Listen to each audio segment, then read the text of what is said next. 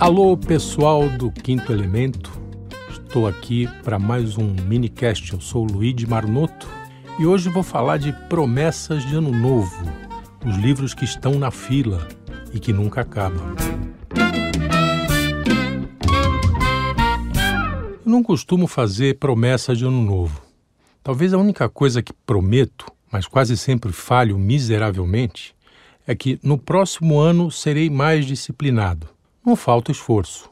Mentira, quem eu estou querendo enganar? Falta sim, e muito. Não que eu seja um preguiçoso imprestável.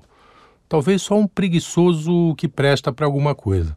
Na cozinha, por exemplo, meu principal e vocacional ofício, mantenho uma disciplina quase prussiana. Respeito horários, organizo mise en place, mantenho limpeza, exijo perfeição nos pratos, enfim, sou um exemplo de ordenamento.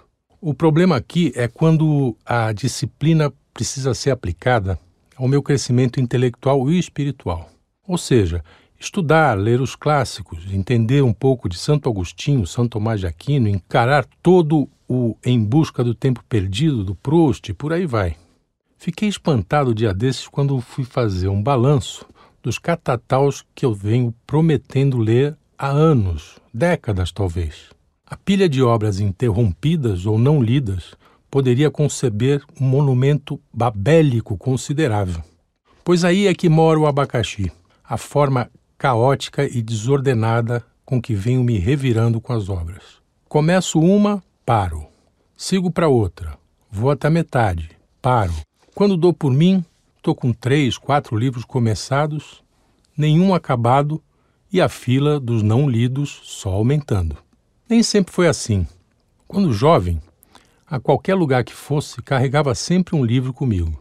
Filas de banco, ônibus, metrô, sala de espera de médicos. Lembro que no nascimento dos meus três filhos, enquanto a mãe deles sofria na mesa de parto, eu, na sempre frenética sala de espera da maternidade, lia com alguma serenidade algum romance.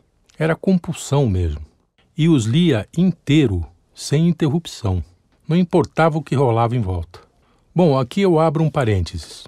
Trabalhei por um tempo em redações de jornais e revistas e, acredite, amigo, em comparação com as quase silenciosas e assépticas redações de hoje, o ambiente de uma publicação era uma balbúrdia insalubre. Tinha o barulho das máquinas de escrever e do telex, que mais parecia um trem vindo em nossa direção. Tinha a fumaceira dos cigarros baforados por quase todos nós Fora o falatório ruidoso dos jornalistas. No entanto, no meio daquela barafunda, por dever profissional ou por puro prazer, tínhamos que ler algum livro para incrementar a matéria. Não havia internet e a pesquisa era feita na unha. Vez ou outra, tínhamos que correr até uma biblioteca próxima para achar um exemplar de alguma publicação sobre o que estávamos escrevendo. Em meio a esse caos todo, nós líamos como se estivesse numa sala de leitura silenciosa. O que será que mudou? Bem, tem um troço óbvio aí, né? A idade. Aos meus 63 anos, o poder de concentração derreteu um bocado. E apesar de todos os benefícios que a internet nos trouxe, também é óbvio o estrago que as redes sociais fizeram na moringa de gente que, como eu, é dispersa por natureza. Ah, e tem a preguiça, né? Que também se acentuou com a idade. E falando em leitura e redes sociais, parece que há uma espécie de monomania de alguns influenciadores digitais em ostentar as obras que leram ou estão lendo.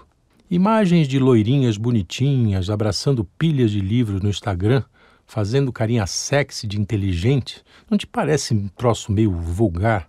Bom, para mim parece. Pois aqui eu vou fazer a antítese dessa ostentação pseudo-intelectual. Inspiro-me num romance do escritor inglês David Lodge. O livro chama-se Invertendo os Papéis e tem como pano de fundo o ambiente acadêmico. Em dado momento da história, um professor cria um jogo ao qual chama de humilhação. Só críticos literários e professores de literatura participam do desafio. Cada um dos participantes fala de um ou mais clássicos da prosa ou da poesia que nunca leu. O perdedor é aquele que tem mais falhas nas leituras. O humilhado extremo no romance é um professor que nunca leu Hamlet. Bom, desse aí eu ganharia. Ao menos essa obra do bardo eu já encarei. Mas vamos à minha lista humilhante. Começarei pela minha maior falha literária, a poesia. Os Cantos de Ezra Pound, da editora Nova Fronteira, dizem os críticos que é a sua maior obra. Me olha da prateleira há uns bons 20 anos. Eventualmente folheio aleatoriamente algumas páginas e, quando dou por mim, tô vendo memes no Twitter. Uma vergonha. Emily Dixon, Poesia Completa, da editora UNB, é outro que folheio e não leio. Parece que algum bloqueio na minha cachola que me faz travar na poesia. Reconheço a beleza das palavras, do ritmo do poema, etc., mas não vou em frente. Provavelmente é burrice mesmo. Enfim. Em relação aos gregos, então, putz, sou um vexame. Odisseia e Ilíada, de Homero, algumas tentativas inglórias. Nada de Ésquilo, nada de Exildo. Tenho muita curiosidade para ler Elefantes, só por causa do nome do cara. Dos Brazucas, até que li alguma coisa, sobretudo Bandeira, João Cabral e Ferreira Goulart. Mas são inúmeras as lacunas. Pouco Drummond, quase nada de Cecília Meirelles, pouquinho de Mário Quintana e, fora o que a escola me obrigava a ler, nada de Olavo Bilac. A lista é interminável. A propósito, vou quebrar um pouco esse armazém de humilhações para mandar uma dica de um poeta brasileiro que tive o prazer de conhecer pessoalmente nesse ano de 2022. Falo do baiano João Filho e do seu último livro, Ao Sul do Labirinto. Estou lendo e posso dizer sem exagero que esse cara está me fazendo gostar verdadeiramente de poesia. Vou ler aqui uma pequena amostra.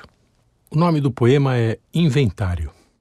Morrem comigo as nuvens que inventei. Um rio concentrado no olho esquerdo, um voo além do voo que atravessei, os dias que passam em segredo.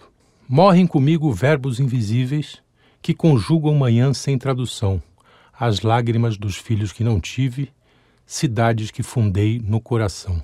Canções morrem comigo, sol no azul, o mistério feliz por ter nascido, morre comigo a América do Sul, e a luz de tua tez morre comigo. É uma beleza, né? Bom, para fechar a humilhação no gênero poesia, assumo que comecei muitas vezes e não passei da metade dos dois maiores clássicos universais, a Divina Comédia de Dante e os Lusíadas de Camões. Na fila dos clássicos da prosa estão Montanha Mágica, do Thomas Mann. Só esse ano comecei e parei umas duas vezes. O Homem Sem Qualidades, do Robert Musil, também comecei e parei. A Casa Soturna, de Charles Dickens, idem. Ortodoxia, começado e interrompido, O Homem Eterno e Hereges, todos do Chesterton. Mas para compensar, não deixei o Chesterton de lado, não. Devorei quase todos os romances policiais do Padre Brown, verdadeiras e divertidas homilias. Os dois volumes da História de Roma, tá para ler, do Tito Livio. Em Busca do Tempo Perdido, só li O Caminho de Swan, faltam os outros volumes. E por aí vai.